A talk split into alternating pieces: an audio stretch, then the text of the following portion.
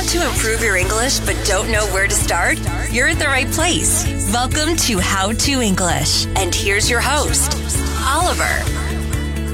嘿嘿，欢迎回来！英语怎样学？这一期呢，我们要讲的是如何选择一本好的词书。这个问题呢，最初是由微信用户不怕弄坏小刘海提出来的。那么在这里，谢谢你把这么好的一个问题提出来，让我可以分享给大家。在前面两期的节目里呢，我是先给大家讲了英语学习的优先级是怎样的，把背单词的重要性给点出来了。然后呢，也分享了什么时候是最适合背单词的。但是还是大家会有一些疑问，该背哪些单词呢？背单词大家都陷入了一个误区，就是我想要达到什么水平，我就买一本那个水平的词书，然后照着那个词书开始背。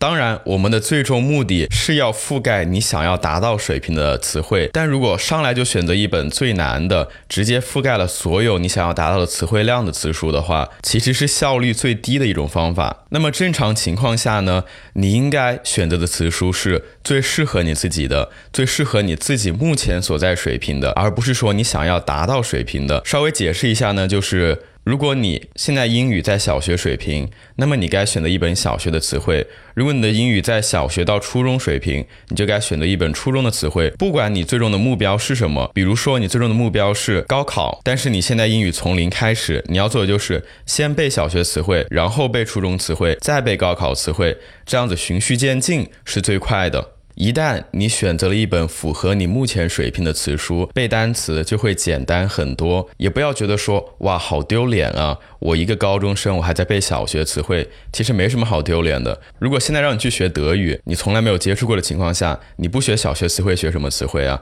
小学词汇代表的不是说小学生才能学的词汇，而是代表的最简单、最常用、性价比最高的词汇。做一个小小的总结呢，就是好的词书是适合你目前水平的，而不是你想要达到的水平的。你需要循序渐进，一步一个脚印，等完成了一个级别的词书之后，再往上一个级别。那么今天的英语怎样学就到这里了，不怕弄坏小刘海。希望这一集播客回答了你的问题。如果其他人有任何英语学习上的疑惑的话，可以发送邮箱到 how to English。at foxmail.com，也可以关注公众号“英语怎样学”进行留言，我会在之后的节目里面解答你的问题。